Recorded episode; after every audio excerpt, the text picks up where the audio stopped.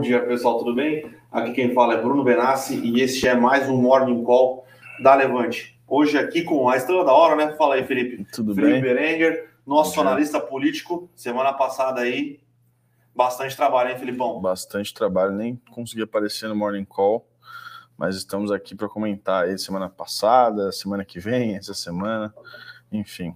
Hoje, ao que tudo indica aqui, algum alívio nos mercados, né? O Ibovespa, obviamente, está abrindo, mas o, é, o futuro, né? O futuro de dólar, o futuro de, uh, de do Ibovespa em direções contrárias. Só que em direções contrárias do lado positivo aqui, né? O dólar futuro caindo, caindo forte, até caindo 0,8, e o índice à vista, o índice futuro subindo aqui quase 1%. Tá? Deve ser um dia de alívio, né?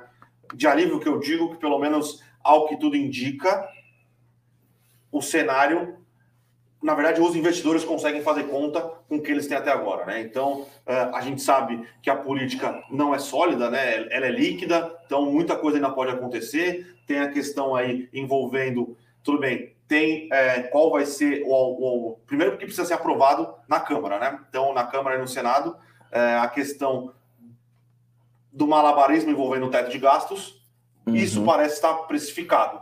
Porém, a gente ainda tem a questão da MP, né? Com o que o relator da MP, a MP que vai instaurar o Auxílio é, Brasil, né?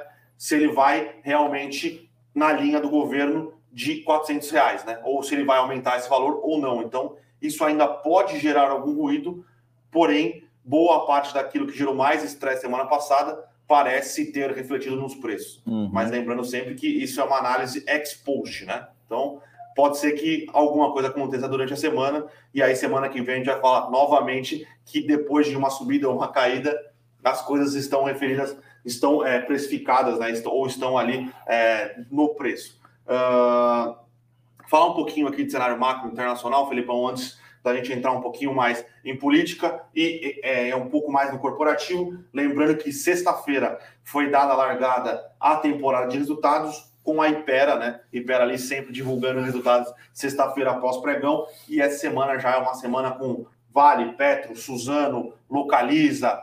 Uh, e lá nos Estados Unidos tem Amazon, Facebook, é, Alphabet, né? Que é a holding do Google, tem Microsoft, é, tem Apple. Então vai ser uma semana aqui é, de pouco sono e muito trabalho, né? Além de tudo isso, essa semana temos IPCA 15 sendo divulgado amanhã, amanhã de manhã reunião do Copom, Copom pressionado aí, né? Então, era dado como líquido que uh, o aumento seria de um ponto percentual, que foi o que foi contratado na, na última, última reunião. reunião. Porém, dado aí o cenário um pouco mais estressado envolvendo fiscal, uh, pode ser que o Copom, e aí é uma decisão que tem que vir do Copom, ministro da Fazenda, né, na verdade, ministro da Economia, não tem que falar que o, o, Banco Central, que agora, por sinal, é independente, está atrás da curva, e se está atrás da curva é por causa do, do, da situação que foi criada pelo próprio ministro da Economia, tá? Então, uh, vamos ver qual vai ser a decisão do Comitê de Política Monetária, se ele.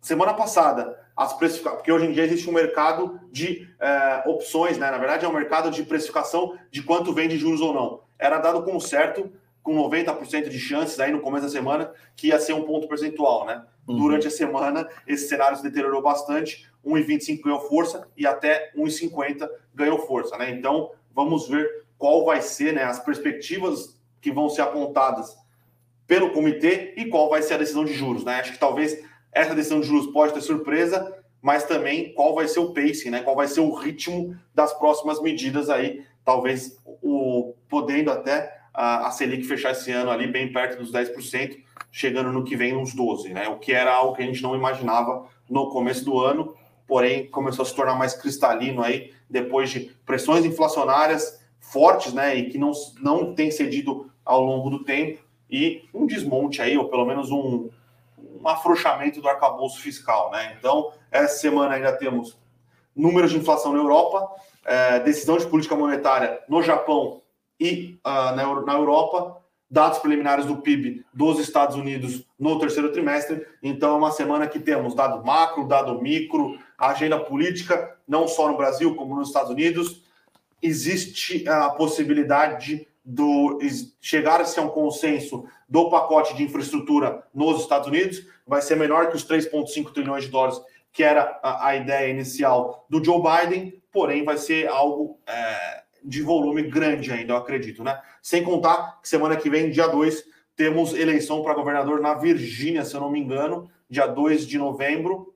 É, é um estado que é democrata, ou tende normalmente o pêndulo pender para os democratas, porém, né, já é um termômetro aí de como está a popularidade do Biden e principalmente a popularidade do Trump, né? Lembrando que o Trump hoje ele é dono do Partido Republicano. Então, é, se ele conseguir, por e é uma surpresa, eleger o governador da Virgínia republicano, mostra ainda mais não só o poder do Trump no Partido uh, Republicano, mas que o Trump tem força política ainda, né? Então, Felipão, já falei bastante aqui. É, vamos conversar um pouquinho aí que semana passada foi.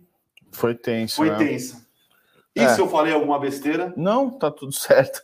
É legal trazer a questão da eleição da Virgínia, do governador, tá? Lembrando que ano que vem tem as midterms, vão trocar aí um terço dos senadores, é, se não me engano, praticamente toda a Câmara, se não toda a Câmara dos, dos, dos, dos representantes. É, e aí, na política brasileira aqui, a gente tem né, o mercado, acho que dando uma, dando uma corrigida, vai, diante da forte queda da semana passada. Acho que é um movimento um pouco técnico, mas essa semana também deve ser uma semana de ressaca, entre aspas. A gente teve um comentário é, eu escrevi um comentário hoje de manhã na parte política do Eu Conheço usando esse termo, né? Eu acho que ele, ele se aplica, então, né, diante de uma fortíssima é, semana negativa aí do ponto de vista político, essa semana a gente vai ter algumas coisas que, que obviamente estão no radar dos investidores, mas devem ficar um pouco mais estáveis aí. E aí, né, temporada de resultado aí a todo vapor, a própria, a própria decisão de política monetária do Copom deve vir mais aos holofotes, tá? O grande dia dessa semana é terça-feira, a princípio, onde vai ser, tá planejado, né, na ordem do dia, na Câmara dos Deputados, pautarem a PEC dos precatórios, PEC dos precatórios, por ser, obviamente, uma proposta de emenda à Constituição, precisa de maioria qualificada, que é, é 3, 3 quintos né, da, da, da, Câmara dos Deputados, ou 308 votos, no mínimo. E, bom, o, o lado positivo para o governo é que a, o desempenho na, na comissão especial, na votação, foi muito bom, né, foi muito positivo. Então, foram 23 votos favoráveis à PEC e 11 votos contrários, mesmo a PEC tendo sido modificada de último instante, tá?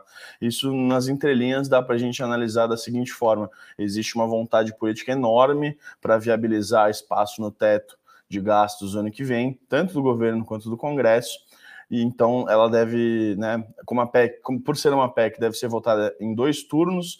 O primeiro turno deve ser na terça-feira, é, deve ser aprovado. O segundo turno, possivelmente na quarta ou na quinta. A gente espera que aí nessa semana já seja aprovado em dois turnos na Câmara e siga para o Senado. No máximo, caso aconteça alguma coisa, aprovado aí na semana que vem, num eventual segundo turno atrasado aí, tá? Mas isso vai andar. É, e o Senado Federal, por sua vez, também, o presidente do Senado já sinalizou que deve dar andamento aí a essa questão dos precatórios, né? A PEC dos precatórios, que inclusive está tá, tá está expandindo um pouco do seu escopo e, e vai falar sobre a mudança né, da, da base de cálculo do, do teto de gastos, que justamente vai abrir esse espaço fiscal que a gente viu aí nos outros dias. Foi tudo isso que trouxe esse estresse para o mercado. Mas, enfim, deve ser aprovado. É, e isso é o gatilho aí que o governo, né, que o governo precisava para viabilizar uma série de programas sociais é, focalizados. Então, por exemplo, o Vale, uh, vale Diesel, né, que estão chamando desse nome, o Auxílio Diesel, que vai ser focado para 750 mil caminhoneiros, um valor é, agora 400 reais, se não me engano.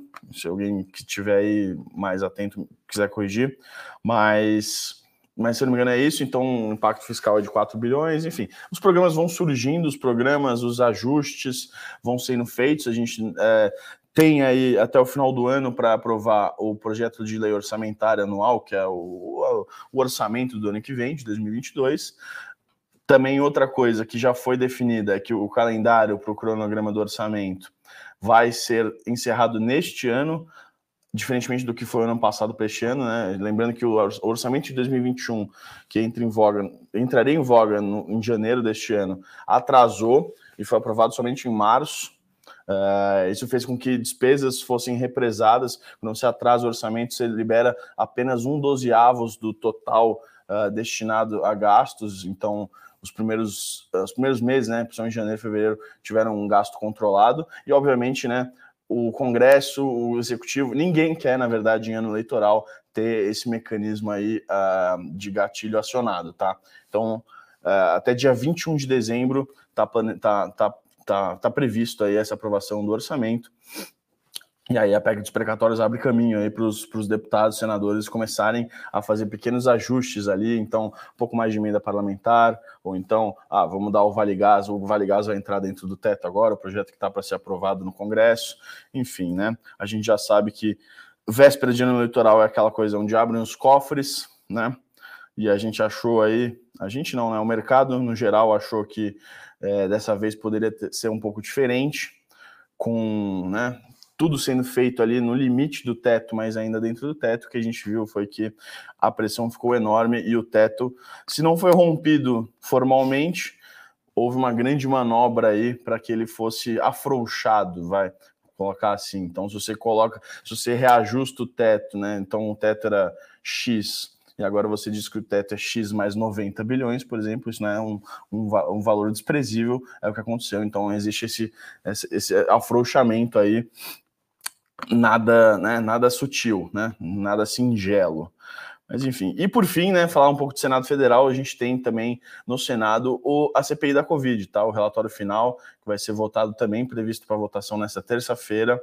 Relatório do CPI da Covid que indicia aí uh, mais de 70 pessoas, tá? Entre eles setor privado, setor público, primeiro escalão, segundo escalão. O presidente Bolsonaro está incluso nisso também, mas dificilmente será responsabilizado, tá?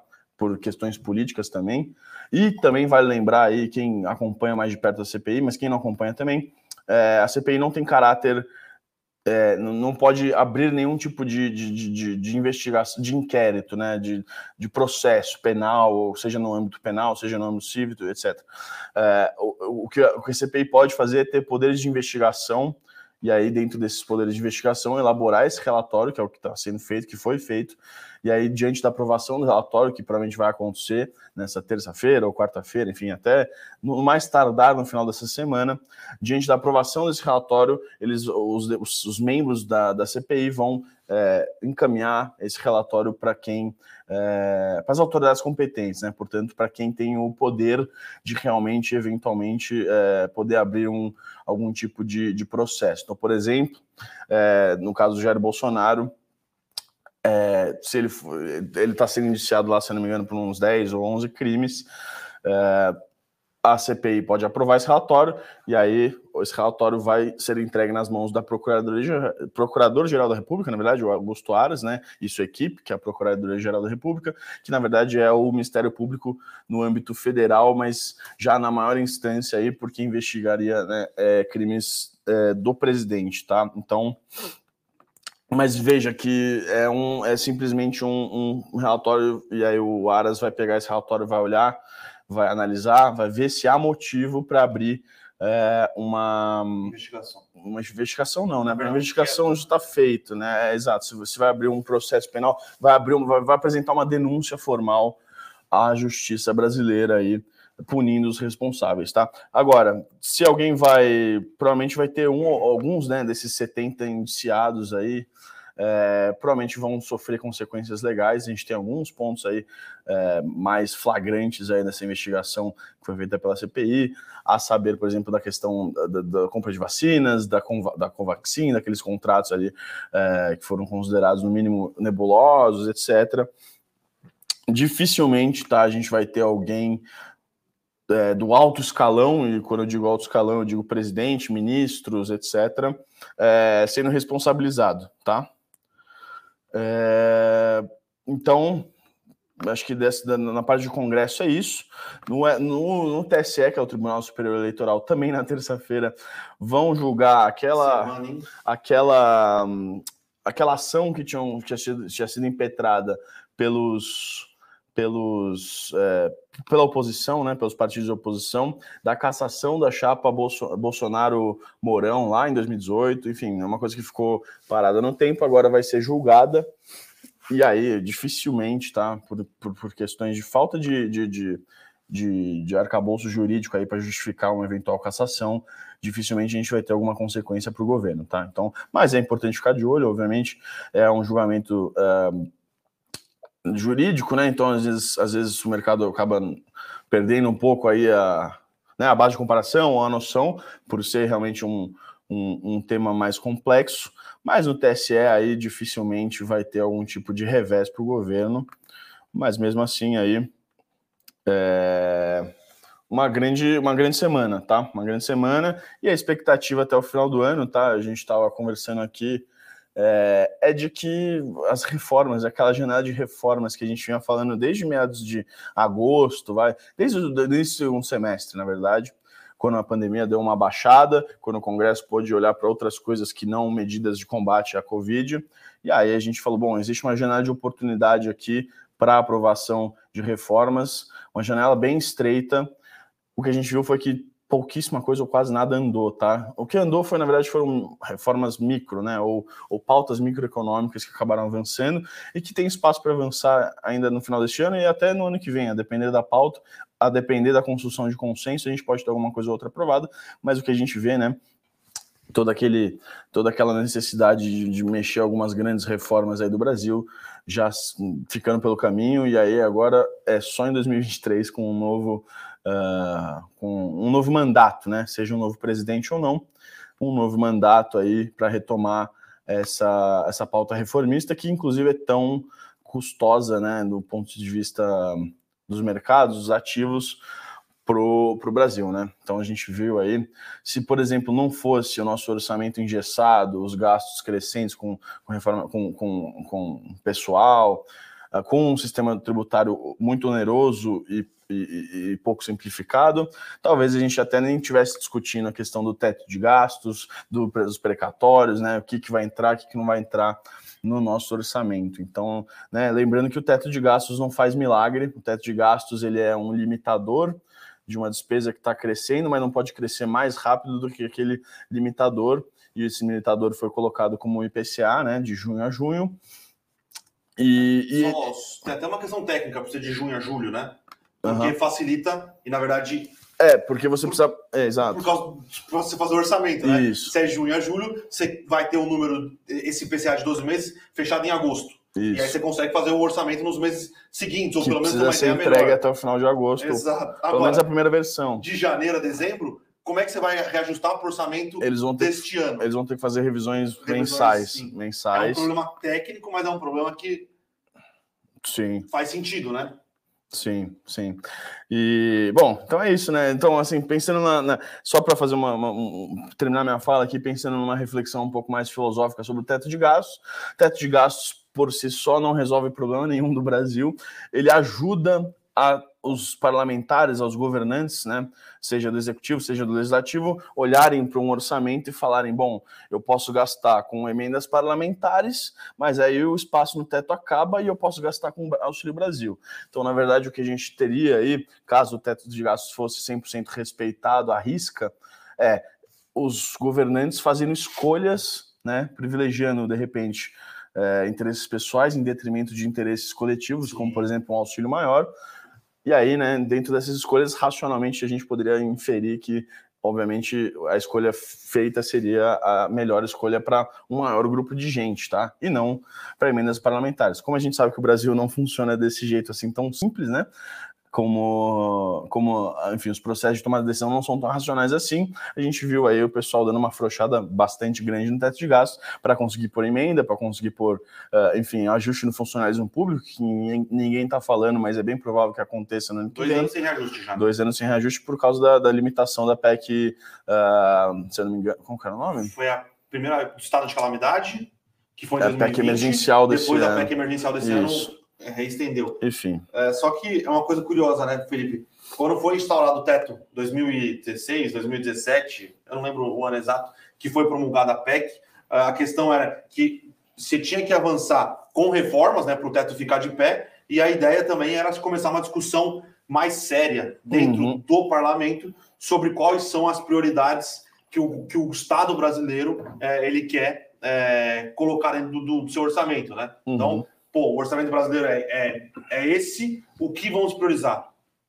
Bem, na verdade, é reformas andaram um pouco, então tudo bem, teve um ano de pandemia, é, foi um ano que dificultou o andamento de reformas, é, mas a discussão principal que é o que o Estado brasileiro quer priorizar nos seus gastos nunca foi feita. Então, o orçamento continua engessado e tomado, né? Seja é, por pequenos grupos de, de, pressão organizados, né? São, são lobbies. Então, a questão do teto, que era reformas, mais uma discussão séria sobre o que é e o que o Estado brasileiro precisa priorizar quando está elaborando os gastos do ano seguinte, nunca foi feito, né? Não. É, então. É... E o jeito mais fácil aí é você ainda dando, jogando, dando tapinha para cima, né? Nosso país ele vai caminhando, né, lentamente. E tem gente que diz que está convergindo para um futuro melhor, tem gente que diz que não. Acho que a gente não precisa entrar nesse mérito, mas veja só, uh, a grande reforma desse, desse governo vai ser a reforma da previdência, que foi feita no primeiro ano de governo. Foi uma boa reforma, tá? Uma reforma bem robusta, mas Vale lembrar que se não fosse feita, a gente teria um problema gravíssimo de contas públicas já na iminência de 2021, sem contar com pandemia naquela época, tá? Então, assim, 2020, 2021 já tem um problema gravíssimo na Previdência Social brasileira. É, podendo, enfim, enveredar para uma trajetória insustentável aí eh, em perpetuidade, no, do, do, do, ou praticamente em perpetuidade do das contas públicas brasileiras. Então, uma reforma, né? Uma reforma. Aí pensar no governo Temer, teve todas aquelas questões, Joesley, etc., mas a grande reforma que a gente pode colocar nesse balaio foi a reforma uh, trabalhista. Então, assim, é uma reforma por mandato, mais ou menos, né? Se a gente for pensar ah, nesse sentido. A PEC, a PEC, também. Qual PEC? A PEC do teto de gastos. Ah, o teto de gastos. Bom, pode colocar o teto de gastos e reforma trabalhista. É que a PEC, é, de novo, né? Não é uma coisa que você muda um, um arcabouço já vigente. Você está colocando uma regra uh, para justamente incentivar as, os anos seguintes a serem anos de mais reforma reformas, tá? Então vamos ver que de repente em 2023, a depender de quem entrar no poder, né, vai olhar, não sabemos como vai estar a economia, não sabemos como vai estar a trajetória da dívida, etc. Talvez estando num limite já aí numa, numa situação é, né, que a gente sempre fala da beira do abismo ali, talvez a gente consiga andar com alguma reforma em 2023, né? Então, devagar e sempre, talvez seja o, o mote aí, o, o, o lema do Brasil. Então, PEC, o pessoal já está perguntando aqui, reforma administrativa sem chance. Ah, eu não, não vai, não vai passar, porque veja o seguinte, é... bom, já, já não existe disposição do Arthur Lira, do próprio governo também, o Bolsonaro tem um medo enorme, tá, do Bolsonaro, de mesmo não pegando ajuste para o atual quadro dos servidores públicos, é, repercutir negativamente. E a prioridade do Congresso agora é andar com outras pautas, tá? Lembrando que tem que tem uma série de vetos presidenciais para serem apurados aí, uma série de nomeações. Então, por exemplo, o STF está tá batendo muito forte na questão do, do, do 11 ministro, que não existe hoje, que é o André Mendonça, que foi indicado, mas não tem clima para aparentemente para ser pautado o nome dele. O Alcolumbre está fazendo um jogo duríssimo lá na CCJ do Senado, que é quem, que é quem uh, vai apreciar em primeiro momento isso. Mas enfim, então tem. E aí tem o próprio orçamento, que deve tomar no mínimo dezembro, tá? A comissão mista do orçamento ainda começa os trabalhos, começa a acelerar os trabalhos agora em novembro. É, então. Por ser mista deve ser uma bagunça maior, né? Hã? Por ser mista, é. aí com é, Câmara e Senado deve ser é, mais. É, é um pouco mais fluida, mas, mas geralmente vai, vai bem, tá? É, o que a gente tem visto nos últimos anos na comissão mista geralmente é um, é um debate um pouco mais técnico, então é, não é qualquer quadro aí parlamentar que vai conseguir, vai conseguir, não, vai estar presente na, na, na comissão mista. Os, os, obviamente, os partidos privilegiam aí quem, quem tem, de, de repente, alguma formação né, em economia, em administração, contabilidade, alguma coisa assim. E o relator, que é do PSDB, agora eu esqueci o nome, se não me engano, é o Pedro Vilela, também já está designado. É, inclusive, estava na veja que interessante, estava na comissão especial da PEC dos precatórios e votou a favor, obviamente, da, da PEC dos precatórios. Para você ver como uh, nessas comissões menores, né, na hora de votação, o, o, tanto o governo quanto os partidos vão remanejando de acordo com os interesses aí. O PSDB não necessariamente seria a favor se fossem outros quadros, tá? Tanto é que na CCJ teve dois, dois ou três votos contrários à PEC dos precatórios. Só que agora na comissão especial alinharam aí, interesses do partido com a, os interesses do, enfim, de alguns deputados que queriam ver a PEC dos precatórios aprovada, porque o cara vai ser relator na comissão mista de orçamento. Então, para ele, melhor ainda se tiver mais espaço para manejar os gastos. Boa. Uh, só mais uma última pergunta para você, é, Felipe. Hum, tô vendo aqui. Rodrigo pessoal. Pacheco. Não, aí é minha. Ah, tá Rodrigo bom, Pacheco saindo do DEM, indo para o PSD. Sábado, se não me engano, ele apareceu numa. É, vai, um quinta-feira. Com... Agora ele é oficializado, né? Vai ser oficializado no partido. Duas coisas aí, eu acho. Primeiro, se Rodrigo Pacheco é não viável para a terceira via, acho que a gente concorda aqui. Não. Dificilmente não. A intenção dele ser candidato à presidência coloca maior pressão para ele aprovar alguma coisa para o governo ou dificulta a aprovação de pautas? Tirando essa PEC dos precatórios, que pro, não, ninguém vai querer é, dificultar a aprovação, porque senão vai ficar taxado de ir contra o, o, o aumento do, do, do, dos benefícios. Mas, por exemplo, andar alguma. Ele poderia acelerar alguma coisa da, do IR, acelerar alguma coisa na privatização dos Correios, por exemplo. Hum, tá. É, bom, nome de terceira via. Porque só, só, só um parênteses aqui, desculpa até, até, até te interromper. Paulo Guedes ontem, que estava com a língua afiadíssima, né? É, entrando ali no clima quinta série, uhum. respondeu alguns ex-integrantes de, de, de, equipe econômica e, inclusive, botou uma pressãozinha ali no Pacheco, né? Uhum. Bom, vamos lá, por partes. É... Pacheco é um nome viável para ganhar, né? Para ganhar a eleição? Não, muito difícil, tá? Para não dizer impossível, porque poucas coisas são impossíveis aqui, né? Melhor não cravar a impossibilidade de nada sempre, mas assim, muito, muito, muito difícil, tá? Então, acho que para pensar em terceira via, tem acho que uns três nomes aí na frente dele que poderiam eventualmente ganhar se fosse viável, tá? E para esses três nomes já tá difícil, então imagina para o Pacheco. Segundo, né? Como, como o Pacheco vai tem a intenção de sair como candidato a presidente, ou pelo menos se lançar como pré-candidato para costurar um acordo político, porque isso acontece também bastante.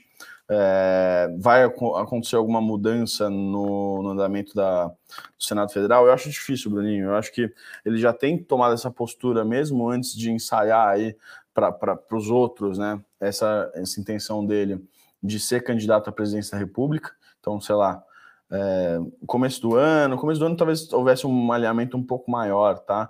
Mas, enfim, acho que nesse ano, majoritariamente nesse ano, o Pacheco já colocou o Senado como um, uma casa um pouco mais independente, até pela composição do Senado, uma casa mais independente do governo, diferentemente do que acontece na Câmara dos Deputados, com Arthur Lira, por exemplo. É, agora, o Pacheco não vai travar nada que seja, uh, que, que seja prejudicial a, a, a, a um grupo, alguns grupos ou a um grupo como um todo, a, a sociedade como um todo, tá? Ah, a privatização dos Correios tem voltado à pauta, tá? Semana passada teve uma audiência pública, a última audiência pública. Agora, a princípio, tem que esperar aí, é, provavelmente um prazo de vista, alguma coisa assim. E aí, depois, eventualmente, vai ser, vai ser apresentado um parecer do relator, tá? Eu acho que tem mais a ver com a composição é, da, da comissão, que ela está sendo, é, tá sendo apreciada, se eu não me engano, é CCJ. Vou até pegar aqui depois. É... Não, desculpa, é a Comissão de Assuntos Econômicos, tá? É... E, em segundo lugar, depende muito mais dos senadores do que o próprio Pacheco, tá? Acho que o Pacheco pode tentar aí segurar um pouco a pauta ou não, mas se a coisa ficar um pouco sustentável, ele não vai querer fazer nenhum inimigo a essa altura do campeonato, tá? A posição dele é de neutralidade, então, assim, melhor é, como presidente do Senado, melhor ir conforme a maré vai andando do que querer ser mais protagonista ali no sentido de atividade legislativa, tá? Então, uma resposta um pouquinho aberto, mas, mas não vejo uma mudança de postura na, na enfim, na, na, na como ele está lidando aí com, com, o seu, com a sua casa legislativa e com o governo. Vai, a última aqui, é sobre Paulo Guedes. Acho que existem algumas coisas que, porque o Paulo Guedes não saiu do governo, e eu acho que a principal é que não existe um substituto. Então, a minha visão, pelo menos, é essa. Pelo menos algum substituto, obviamente, substituto existe, mas algum substituto que entrasse no lugar do Paulo Guedes e, um, primeiro, aceitasse esse uhum. desafio? Alguém de mercado, tá? Alguém que o mercado olhasse e falasse, puta, confio nele. É, por alguns motivos. Quem entrar neste, é, nesse, nesse, nesse embate ou teria que mudar suas ideias, como o Paulo Guedes fez, né? O Paulo Guedes não é mais o liberal que a gente viu no começo do governo, talvez nunca tenha sido esse liberal, uhum. uh, e o, ou ele teria que mudar a cabeça do, do, do Bolsonaro para ir em direção dessa agenda liberal e ir contra um pouco a ala política, que hoje a ala política, obviamente, ele não abandonou o Paulo Guedes, o, o Bolsonaro, mas a ala política hoje, é, e eu tô falando a ala política do governo, tá? Não só do, do, do Centrão. É, tem ganhado os embates. Né? Ele não abandonou o Paulo Guedes, mas o Paulo Guedes perdeu um pouco de prestígio ali na hora de tomar as decisões. Né? Então, eu acho que o Paulo Guedes não sai porque ele é um cara comprado com as ideias do Bolsonaro, pensando em reeleição, uhum. e não teria alguém de mercado é, com prestígio suficiente para entrar no lugar dele e estar na mesma posição, né? Não sei se. Não, é isso aí mesmo. Tá, perfeito. Acho que não tem nem muito complementar. O Guedes, o Guedes comprou mais quatro anos aí de governo, eventualmente. Preferiu ficar mais nesse último ano, sabendo da, né, das, das, das flexibilizações que, que, que teriam que ser feitas para de, de repente, né, caso o Bolsonaro seja reeleito, ficar mais quatro anos ali, tentar, enfim, jogar a agenda que ele acredita ser melhor para o Brasil para frente.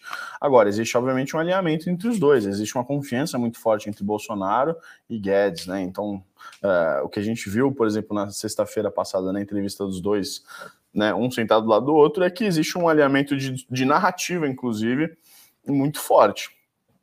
Tem, talvez tem gente que não se sujeitaria a isso no mercado financeiro, né? Ou enfim, da academia mais liberal ali, talvez. Agora, cada um tem suas, suas decisões, seu ego, enfim, suas, seus interesses aí por detrás da, enfim, do, do, da decisão de ficar ou não num governo como o que está que tá caminhando para o final, né? Então, Pelo menos esse mandato. Tudo isso para dizer que provavelmente a troca do Paulo Guedes não está precificada para o mercado, não. porque se se trocar, será pra, por alguém ou com da ala política ou alguém com é, que eu, não tentaria minimamente defender eu acho que alguma pesa, coisa, né? Eu acho que isso pesa no final do dia, entendeu? talvez por Guedes mesmo tenha pesado.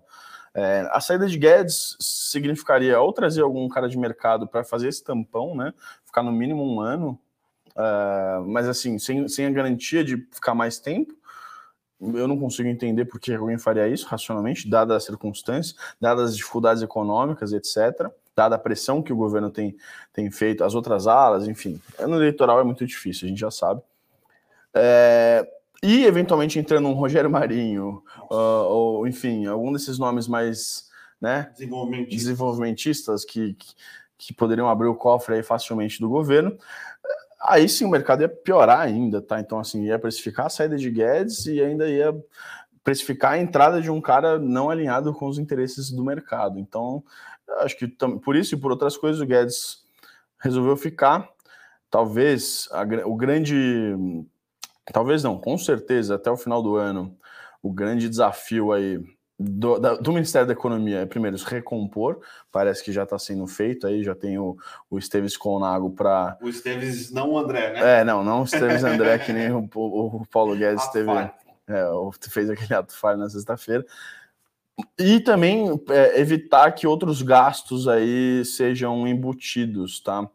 Já tem muita pressão aí, por exemplo, para não necessariamente aumentar o Auxílio Brasil, tá? Mas colocar dentro da PEC dos precatórios, por exemplo, outros gastos aí para fazer, enfim, para atender interesses eleitorais, regionais, etc.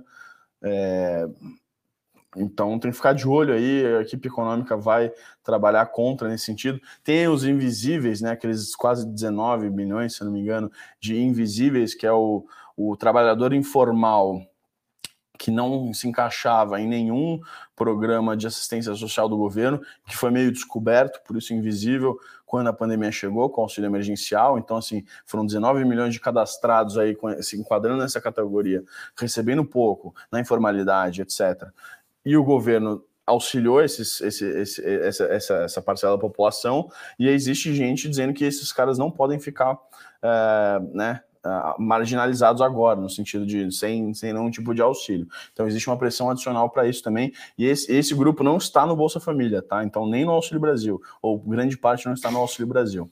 Então você tem que ficar de olho aí também. É, então, até o final do ano aí. Uh, a gente vai ter essa discussão. Só aproveitar o gancho aqui, o Everton pergunta do caso offshore, se pode trazer consequências reais. Eu acho que não, tá? Houve um.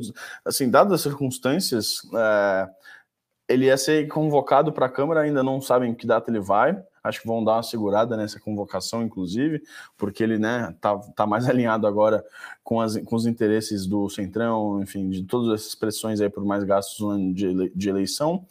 É, e, assim, se você for olhar friamente o que, o que, que é offshore, quando é que ela foi declarada, porque foi declarada antes mesmo de do, do Guedes é, assumir o governo, foi lá em 2018, etc. Não, aparentemente, pode ser que surja algo, mas aparentemente aí não existe nenhuma ilegalidade. Não é ilegal ter dinheiro fora do Brasil. É, o que é ilegal, por exemplo, é ele ter movimentado, coisa que parece que ele não fez, ter movimentado um, quantias relevantes de dinheiro enquanto era ministro tendo aí algum tipo de controle, né, ainda que limitado, sobre a política econômica do país. Parece que não aconteceu isso. Enfim.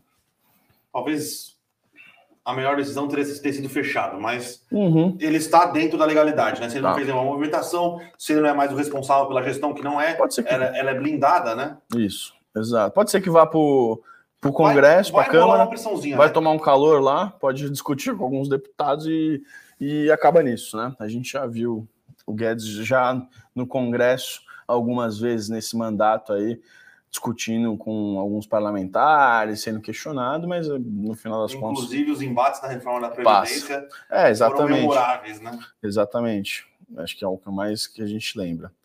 Uh, bom, então vamos aí para o cenário é, corporativo. Obviamente, é, nos estendemos um pouco aqui no político, porque semana passada foi uma semana aí de fortes emoções, tá, pessoal? Então, uh, sexta-feira, divulgação de resultado da Ipera Pharma, né? Uh, a Ipera, apesar de ser uma farmacêutica, dado é, o, o arranjo de como funciona, principalmente as farmacêuticas brasileiras, né? A gente te, te, tende a analisar um pouco mais como uma empresa de varejo do que uma farmacêutica tradicional americana, do que uma Johnson, do que é uma Pfizer, até porque essas empresas americanas eles estão ali uh, no limite do conhecimento científico, né? Enquanto a, a, as, as, farmacêuticas brasileiras estão mais ali no OTC, né? Que é o over the counter, então Engov, remédio para dor de cabeça, que são remédios que já são tem há anos, então funciona mais uma questão de marketing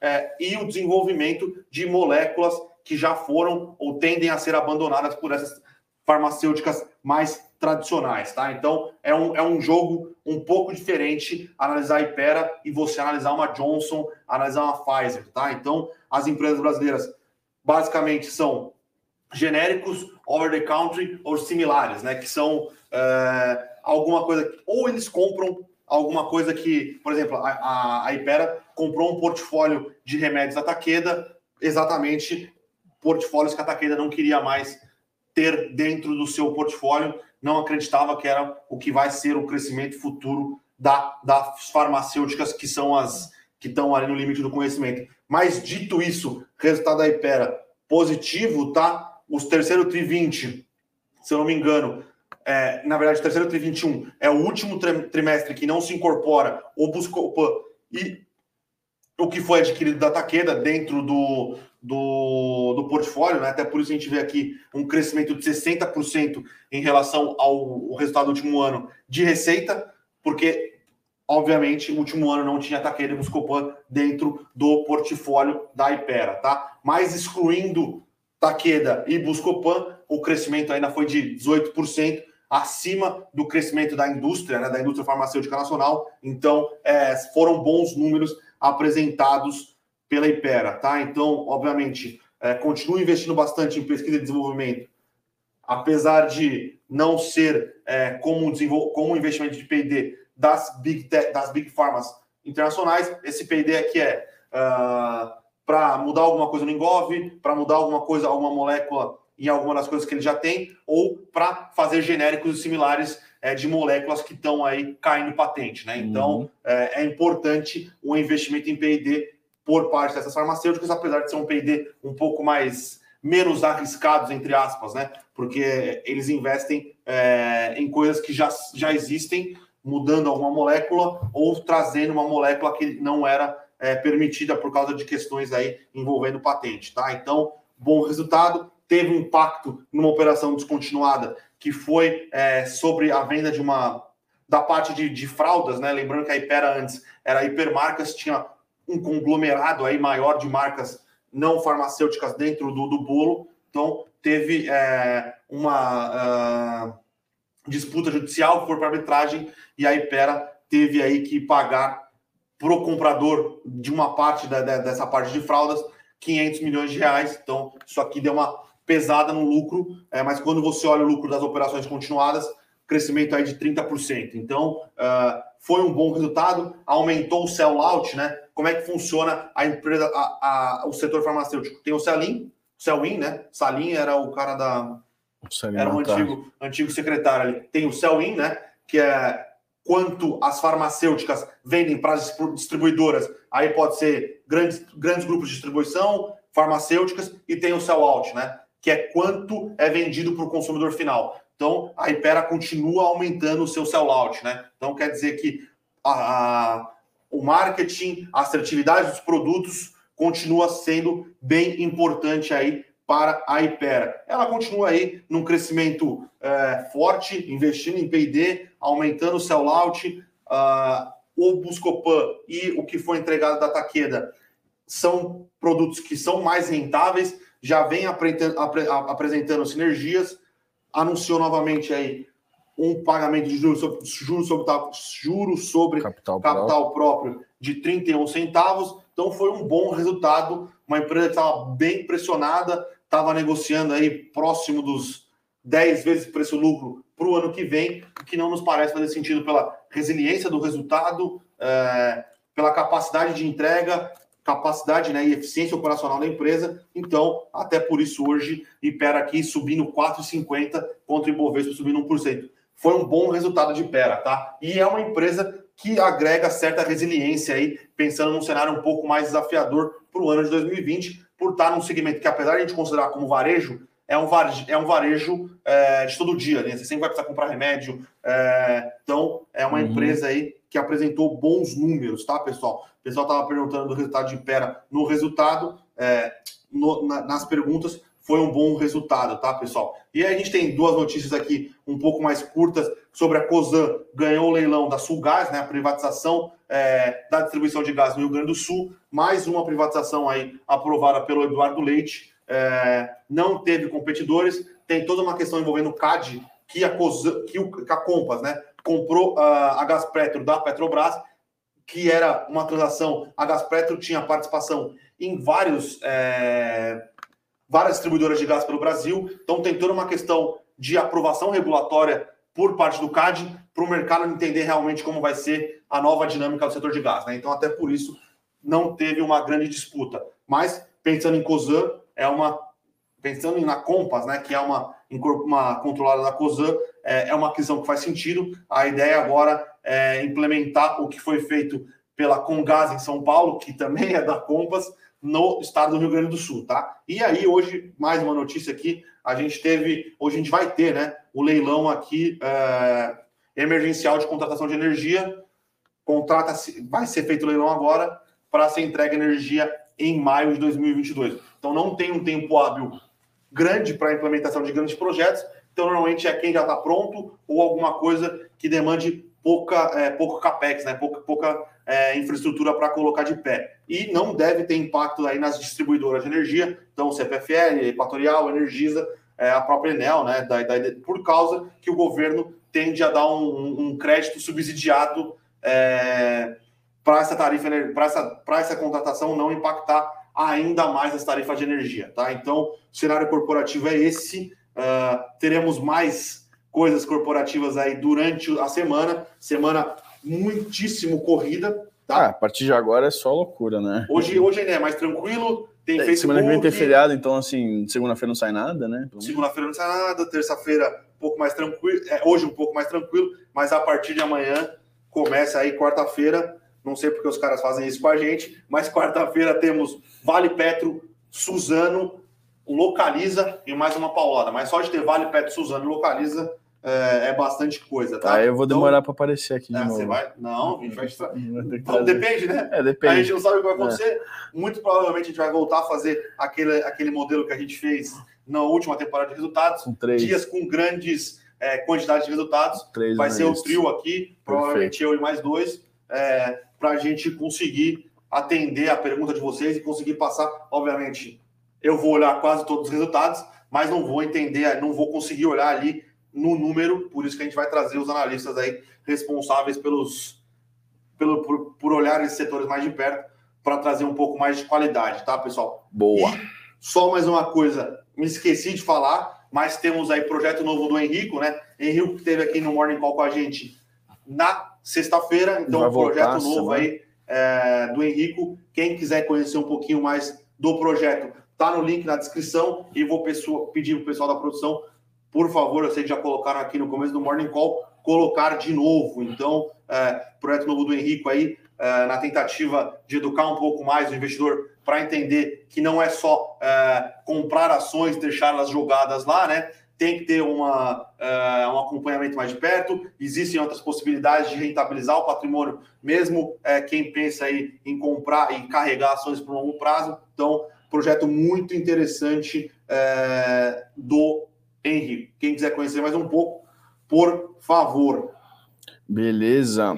Vamos às perguntas aqui. Quando fazer um, fazer um mega. É, então, vou tentar ser mais rápido. Ah, sim, sim. Vou pescar algumas perguntas parecidas e já vou tipo, matando de uma vez, mas boas perguntas. O Vinícius fazendo boas contribuições, o Adilson também sempre presente, o Valentim tá, tá por aqui, o Matheus fez uma pergunta boa sobre Pera, a gente já respondeu.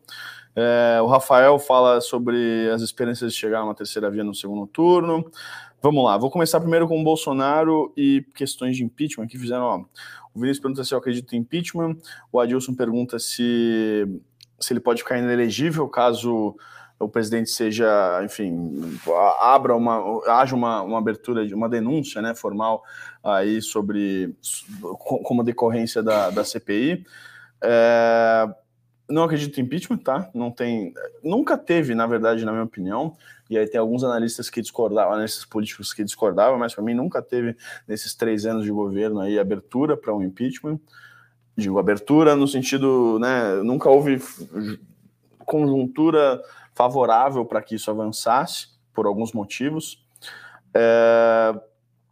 Se ele pode ficar inelegível, provavelmente não, tá? É, a lei da ficha limpa, que é que a lei que regula essa questão sobre inelegibilidade ou elegibilidade, é, ela diz que tem que ser, né, tem que tá, estar tá condenado em segunda instância, então a gente tem a primeira instância, que é um juiz só, segunda instância já é um colegiado, geralmente são três, mas é, existe uma série de recursos, tá? Tanto tanto regimenta, em termos é, de, de, de, matéria quanto de processo, né? então processuais e, eventualmente, se houvesse uma abertura de denúncia contra o presidente, ele fosse considerado réu, teria que passar pela primeira instância, e aí uma série de prazos aí de primeira instância, de recursos, etc., iam, iam tentar protelar o máximo possível, ele teria que ir para a segunda instância, teria que ser condenado na segunda instância também, e o prazo regimental ali, todos os prazos ali de, de, de recursos extintos para ele ser considerado de fato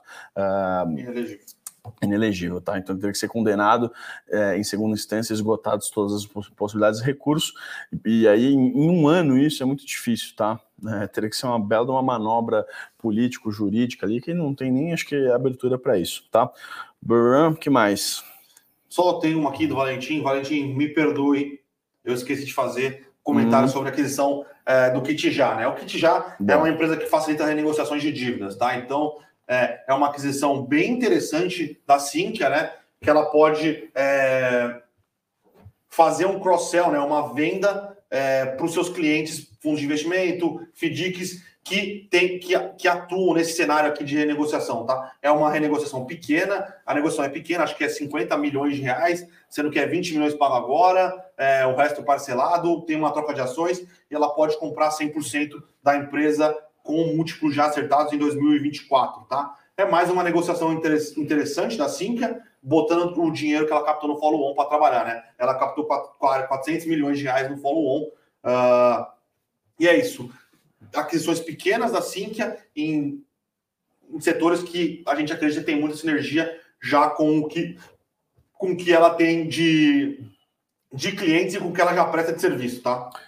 Pessoal falando de reforma do IR, né? Ou seja, aquela reforma que uh, aumenta, faz algumas mudanças na alíquota, nas faixas de alíquota do IR e tributava dividendos. É, se o Senado barrou, oficialmente não barrou, tá? Não teve nenhuma votação que arquivasse a proposta, é, mas está é, tá praticamente enterrada, pelo menos nessa legislatura, ou seja, até 2023. É, e, portanto, as empresas devem ficar mais tranquilas com essa questão de tributação. que mais? Ah, vou falar um pouco de terceira via. A pessoa está falando um monte de nome aqui. É, o Carlinhos ressalta que, que acha que o Sérgio Moro será a terceira via, e outro nome bom seria o Alessandro Vieira. De fato, Carlinhos, se você for pegar, por exemplo, pesquisas de voto espontâneo, é, os dois primeiros candidatos quase sempre são Lula e Bolsonaro, tá? É, o Lula por ter esse eleitorado já há muito tempo perpetuado no Brasil, o Bolsonaro por ser o atual presidente também tem uma base fiel muito forte, e em seguida, geralmente, tá, junto com às vezes com Ciro Gomes, dependendo da pesquisa, mas geralmente o nome de Sérgio Moro aparece lá em cima, tá? Então, assim, isso é um bom indicador se você for pensar em pesquisas e, e projeção, porque voto espontâneo é uma coisa muito difícil de você conseguir no Brasil, tá? Então, voto espontâneo, para quem não sabe, é o seguinte: o, o, cara chega numa pesquisa, em vez de dar os nomes para você, fala assim: ah, quem você votaria no primeiro turno? A, a, a, pesquisa estimulada vai dizer: ah, Bolsonaro, Lula, sei lá, Ciro Gomes, João Dória. Mandetta, Rodrigo Pacheco, Alessandro Vieira, Sérgio Moro, tá? Essa é estimulada. A espontânea, a pessoa só pergunta para você: quem você votaria? E aí tem que vir da cabeça da pessoa a resposta. Então, se você tem uma espontânea muito alta, quer dizer que esse, que esse é, é, existe um recall aí na, da, da, da, população de preferência aí de um candidato. Então, assim, o Sérgio Moro pode ser sim uma terceira via, muito provavelmente vai sair pelo Podemos, tá? Que é um partido partido do Álvaro Dias. Tem uma, tem uma ala lavajatista, lavajatista muito forte no Podemos e deve ser oficializado aí como pré-candidato. Luciano Huck não vai sair, tá? Terceira foi pro domingão do. É, exato. O Huck mesmo falou que não, não ia sair. Enfim, o Huck. A gente tem comentado já, nas últimas eleições, ele sempre teve essa dúvida: vai sair ou não vai sair. Toda vez que ele quer sair, ele, ele só iria sair se tivesse chances reais de ganhar, tá? Se tivesse praticamente uma garantia. E com o cenário atual, não tem nem como. Nem tem como uh, ter essa garantia, tá? Assim como não teve nas últimas vezes. Joaquim Barbosa acho muito difícil, tá meio distante da política, do mundo político, até do mundo jurídico. Deve estar, tá, enfim, deve estar tá, fazendo a vida dele, tocando a vida dele com família, etc. Mas está longe dos holofotes. É... Quem mais o pessoal falou? O Alessandro Vieira é um bom quadro, mas acho que é um quadro muito também neófito. Né? É, então, desconhecido provavelmente ele vai se ele vai ele vai estar dentro desse jogo político talvez se alavanque aí uh, para uma próxima legislatura geralmente o que acontece é esses caras mais uh, que, que, que entram para para como candidato à presidência da República que não tem chance de ganhar, sabem que não tem chance de ganhar, e depois vão ser meio que cabeças de partidos, seja no legislativo, seja no executivo, às vezes para governador, etc.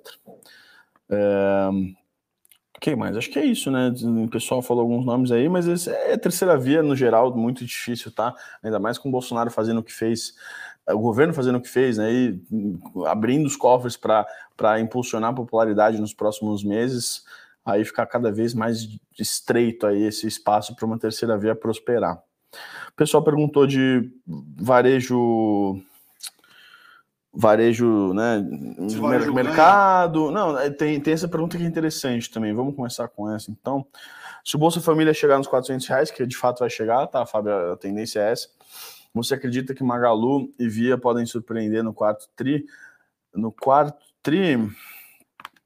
Na verdade. O quarto a... tri já tá rolando, o né? quarto tri já tá rolando, Fábio. Ah, então... mas tem uma questão. A gente está acompanhando de perto o resultado dessas empresas de e-commerce, mas esses 400 reais aqui você pegar a inflação, ah, se você pegar a inflação acumulada é, de, de, bens de consumo essenciais, então gás, energia elétrica, combustível, alimentação, a renda da família, a, a renda da baixa renda, né, tá muito comprimida, tá? Então, eu não sei se isso é, se converteria em consumo é, de bens é, não essenciais, tá? Eu acho que não, tá? viu? Então, a, a situação está muito complexa. Ainda mais nesse, nesse, nesse extrato de renda, né? Que a gente está falando dos mais pobres, que vão ser beneficiados pelo programa. É, assim, 100% da renda é sexta, do, 100% do consumo dele é sexta, tá? Então a renda é 100% consumo e 100%. É mais, né? É, exato, até um pouco mais, porque o cara às vezes até se endivida para para poder comprar, enfim, bens mais essenciais. Então, não sei, assim, eu não sei como é que tá a plataforma, se você quiser falar um pouco mais, não sei. Eu já vi promoção de azeite, por exemplo, no Magalu, Magalu entendeu? Não, não, a, a existe de... existe sim, uma, sim. uma, certa variedade, mas eu não vejo também como talvez não um sei, gatilho assim. Não sei pra... se esse, esse, esse extrato, obviamente ele usa via varejo Magalu para comprar outras coisas, mas não sei se esse extrato da população faz a compra aí de comida é, nessa plataforma, tá? É. Então, então, acho que tanto pela, pela, pelo, pelo portfólio de produtos que obviamente tem muita coisa Magalu e Via, mas também pela, pelo perfil desse desse desse consumidor, tá? Que é o consumidor que vai receber o Bolsa Família. Que mais? Alguma coisa de corporativa aí que a gente pode. Pessoal aqui perguntando se Redditor, múltiplos estão altos na minha visão, não acho. É, é uma empresa que tem um crescimento contratado muito grande, tá? É, é, diferente de algumas outras empresas que negociam a múltiplos elevados. A Redditor, para mim, uh, negocia a múltiplos. Tem um crescimento contratado, né, um PEG ratio ali, quando se faz as contas, que parece fazer sentido. Ela tinha a. Ela tinha como guidance adicionar mil leitos esse ano, ela já adicionou dois mil leitos. Então, é, ela tem caixa, ela faz boas aquisições, ela e o que é importante, tá? Não é só fazer aquisições. Ela sempre teve histórico de fazer aquisições, colocar para dentro as aquisições e gerar sinergia nos resultados. Porque comprar é fácil, tá, pessoal? Todo mundo com dinheiro, ainda mais no mercado aqui, sempre está tendo vários deals, consegue comprar empresas e colocar para dentro. Agora, colocar para dentro e conseguir as sinergias é, ou não sair caro demais é, é, o que às vezes gera algum problema, tá? E a Redditor tem uma expertise relevante em fazer isso, tá? Então, uh, ora, quando você olha o múltiplo hoje, ele é um múltiplo alto, mas quando você embute esse crescimento, é... faz sentido. Faz sentido. Exato. Uh, o Vini aqui querendo saber se vai ter rally de Natal. A Vini, a bolsa apanhou bastante, né? Então podemos até ter algum rallyzinho aí mais é, forte no final do ano, mas é. Continua aqui sem muitas, sem grandes expectativas aqui para voltarmos a bater o 130. Obviamente, existe Talvez. uma questão é. psicológica do mercado brasileiro que quando é, cenários ruins se abatem, nós viramos, na teoria, o Afeganistão, uhum. e quando a coisa melhora um pouco, a gente vira a Suíça. Suíça. Então, se alguma coisa melhorar aqui num curto prazo, alguma coisa nesse sentido, dá uma melhorada de ânimo, podemos aí voltar aos 120, mas aqueles 150 mil pontos que você me perguntava sempre quando estava 130 mil pontos, naquela época eu falava para você que eu já achava que não fazia sentido. Então, é... É. é isso. Podemos ter algum cenário um pouco mais positivo, lembrando que mês de novembro e mês de dezembro são meses é, mais positivos historicamente. historicamente falando, talvez o Natal, o dezembro principalmente, que a galera tá um pouco mais positiva, sai para happy hour, é, tá pensando no Natal, já faz toda aquela porrada de como que é?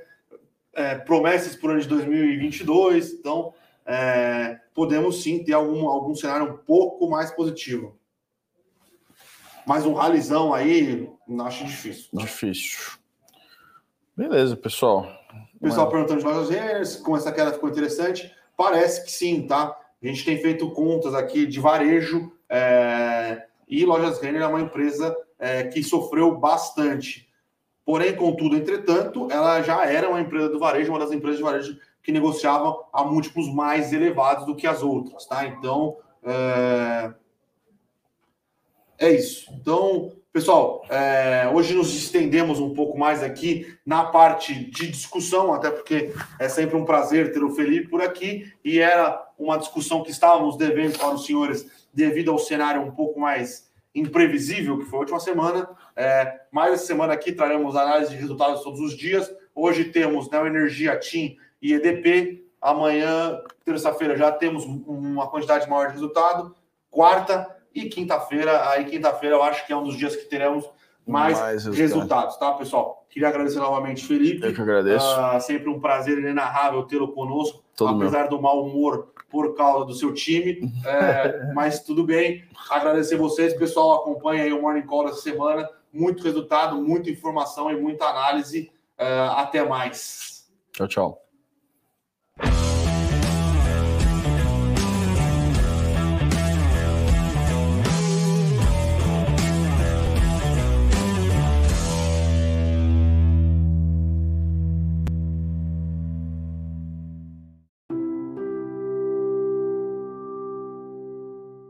Para saber mais sobre a Levante, siga o nosso perfil no Instagram, levante.investimentos. Se inscreva no nosso canal do YouTube, Levante Investimentos. E para acompanhar as notícias do dia a dia e mais sobre a Levante, acesse nosso site levante.com.br.